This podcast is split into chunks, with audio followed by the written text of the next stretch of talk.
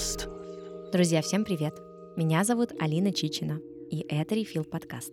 Подкаст, где мы заходим на территорию wellness и пытаемся с помощью разных подходов, практик и инструментов замедлиться и найти точки контакта с собой. В этом сезоне мы продолжаем записывать выпуски не только с гостями, но и в моноформате, где своим опытом делюсь с вами я, и сегодняшний выпуск я хочу посвятить теме, которая мне сейчас кажется не менее актуальной, чем тема тревожности и э, выдерживания неизвестности. Это тема когнитивных искажений.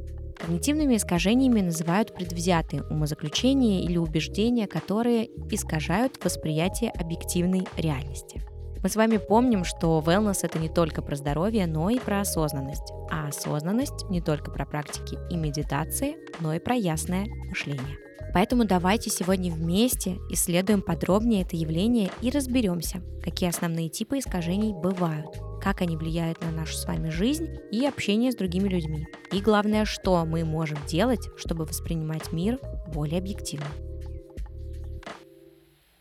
Для начала давайте еще поглубже разберемся, что такое когнитивные искажения. Важно сказать, что есть определенная сложность, которая заключается в том, что их очень много. И они не всегда напрямую про то, что мы черное видим как белое или что в мире есть какая-то объективная правда, а мы воспринимаем ее как ложь. Когнитивным искажением может быть то, что мы заказываем в кафе одно и то же блюдо вместо того, чтобы попробовать что-то новое. Если нам нравится, как играют актеры в фильме, мы начинаем думать, что в жизни они непременно хорошие люди. Мы не уходим с любимой работы, потому что боимся изменений. Это все когнитивные искажения. Итак, Когнитивные искажения или ментальные ловушки – это ошибки мышления. Эти ошибки совершают абсолютно все люди, потому что их очень сложно избежать. Мы ошибаемся не думая, автоматически, исходя из привычных нам паттернов восприятия. При этом сложно сказать точно, сколько когнитивных искажений существует. Сейчас их насчитывают около 200. Первые исследования когнитивных искажений связаны с именами Дэниела Канемана и Амоса Тверски. Возможно, вы знакомы с бестселлером Канемана «Думай медленно, решай быстро». Именно там он анализирует когнитивные искажения и отмечает их важный признак. Это не случайные ошибки. Они предсказуемо возникают в одних и тех же обстоятельствах. В 2002 году Канеман даже получил Нобелевскую премию за свои исследования. Теория начала развиваться. Автор книги «А кричать-то зачем? Искусство продуктивных разногласий» Бастер Бенсон проанализировал все искажения и объединил их в 20 уникальных групп. А Джон Мануджан сделал по этим группам наглядную схему. Ссылку на нее мы оставим в описании выпуска. Просто посмотрите, как по-разному ошибается ваше восприятие. Если вас напугает количество возможных ошибок, не переживайте. Своим восприятием все-таки можно управлять. Конечно, в этом выпуске мы не разберем все 200 искажений, поэтому я выбрала 8 наиболее распространенных сейчас, когда мир находится в неопределенности, а наше мышление постоянно ищет способы, как себя защитить. Если вы будете знать, как именно и в какой момент можете ошибаться, это поможет вам вовремя осознанно притормозить. Итак, приступим. Первое когнитивное искажение – это эффект присоединения к большинству. Человек часто считает правильным то мнение, которое разделяет большинство. Именно из-за этого мы иногда действуем не так, как хотим на самом деле, а так, как поступают все вокруг. К эффекту присоединения к большинству относятся еще и искажения в пользу своей группы. У каждого из нас есть мы – женщины, выпускники курса, любители wellness и так далее. Внутри группы со схожими признаками мы склонны доверять друг другу, а мнение своих мы можем автоматически считать правильнее мнения чужих. Как справиться с этим искажением? В момент принятия решений вспоминайте о том, что люди отдельны и уникальны. То, что вы с кем-то объединены общими интересами, проектами или цветом волос, не значит, что вы одинаковые. Второе когнитивное искажение – это ошибка выжившего.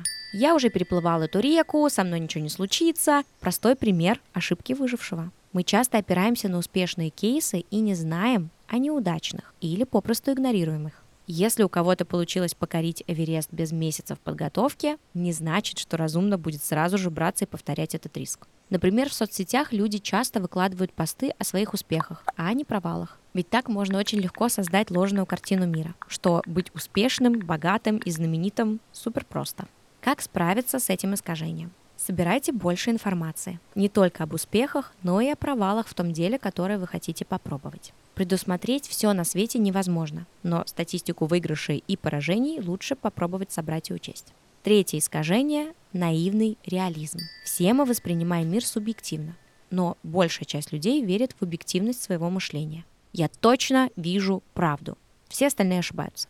Неспособность человека осознать субъективность своего мышления называется наивным реализмом.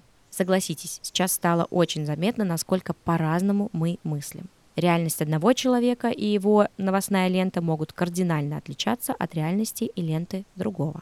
Когда каждый считает свой мир единственным правильным, это и есть наивный реализм. Как справиться с этим искажением? Чтобы победить наивный реализм, нужно научиться воспринимать чужую точку зрения, даже если она противоречит вашей. Важно осознавать, что все могут ошибаться. Вы видите мир под своим углом, но в мире существуют и оптические иллюзии. Четвертое. Ловушка утопленных затрат. Это искажение заставляет нас вкладывать время, деньги и усилия в безуспешные дела. Например, в прогорающий бизнес или явно неудачные отношения, где red flags вроде бы уже видны в каждом поступке партнера, а вы думаете, что столько денег вложили в это дело, или столько времени и лет провели вместе, как же все это потерять? И люди продолжают страдать вместо того, чтобы освободиться и продолжить путь дальше. Как справиться с этим искажением?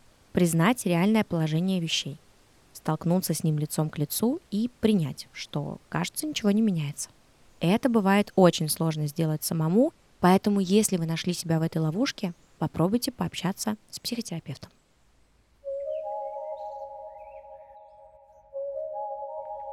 Пятое. Отклонение в сторону статус-кво. Статус-кво – это возврат к исходному состоянию. Мы предпочитаем стабильность, даже когда перемены очевидно выгоднее – бездействовать и сохранить то, что уже есть, чем рискнуть и, возможно, что-то потерять.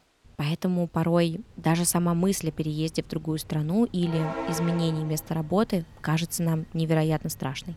Как справиться с этим искажением? Чтобы перестать застревать в стабильной жизни на троечку, нужно искать для себя больше хорошего в переменах. Вам может не хватать очевидных выгод для того, чтобы сделать первый шаг из зоны комфорта. Если вы сами себя тормозите, поищите больше плюсов в возможном будущем. А еще неплохо подумать, что вы будете делать, если что-то пойдет не так. Как вы с этим справитесь? Шестое. Олицетворение.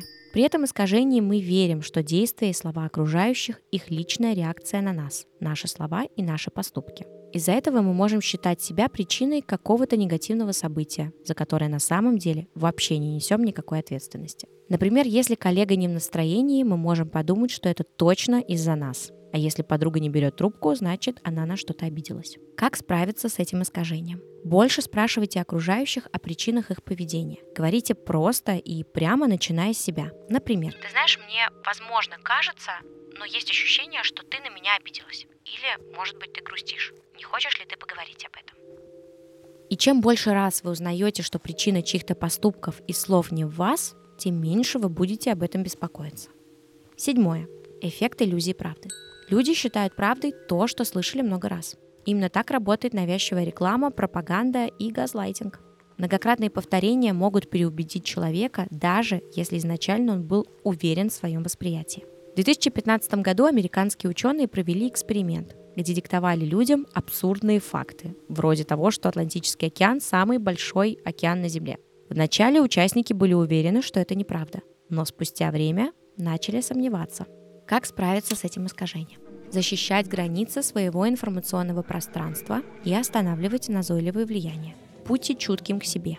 Если чувствуете усталость, раздражение от потока мнений или рекламы, выключайте телевизор, выключайте пуши, отмените подписку или скажите собеседнику, что не хотите говорить на эту тему. А еще важно уметь критически мыслить, работать с источниками и дополнительно проверять информацию.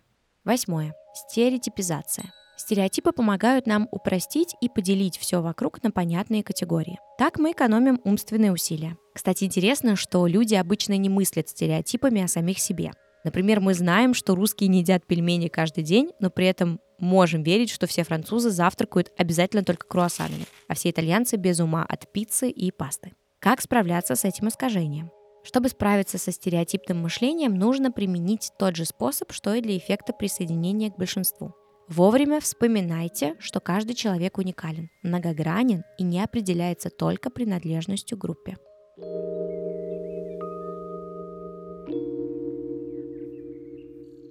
Ну что ж, мы обсудили целых 8 когнитивных искажений. Что важно запомнить? Во-первых, все искажения формируют неполную картину мира. Когда человек мыслит автоматически, он ограничивает свое восприятие. Тогда в лучшем случае картина мира будет неполной, а в худшем – ошибочной. Во-вторых, когнитивные искажения приводят к появлению иллюзий. Мы ищем и находим причину и следствие даже там, где их нет. Так формируется магическое мышление, вера в приметы и предсказания. Наконец, когнитивные искажения заставляют нас принимать неверные решения. Мы перестаем воспринимать ситуацию адекватно и делать разумные выводы.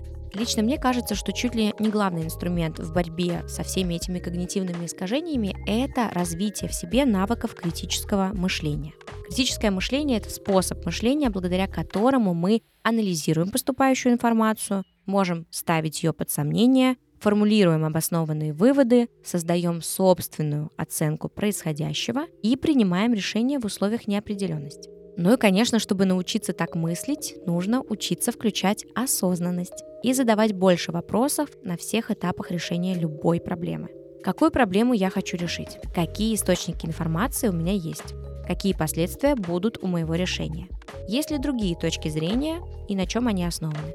Мир никогда не был и не будет только белым или только черным, а информации в нем будет еще только больше и больше. Поэтому развивать в себе навыки критического мышления невероятно важно. Я желаю вам мыслить широко, оставаться рациональными и видеть наш прекрасный и сложный мир во всем его многообразии и не пытаться его упростить или уложить в маленькую коробочку. Спасибо вам, дорогие друзья, за то, что сегодня были с нами. Не забывайте оставлять нам обратную связь в Apple подкастах, Яндекс Музыке и Инстаграме. Звездочки, отзывы, комментарии, репосты, пожелания – это все очень важно для развития нашего проекта. Это был Refill подкаст. Меня зовут Алина Чичина, и я желаю вам каждый свой день чувствовать себя гармонично и наполнять жизнь осознанными перерывами. Возможно, в компании Refill. Всем пока!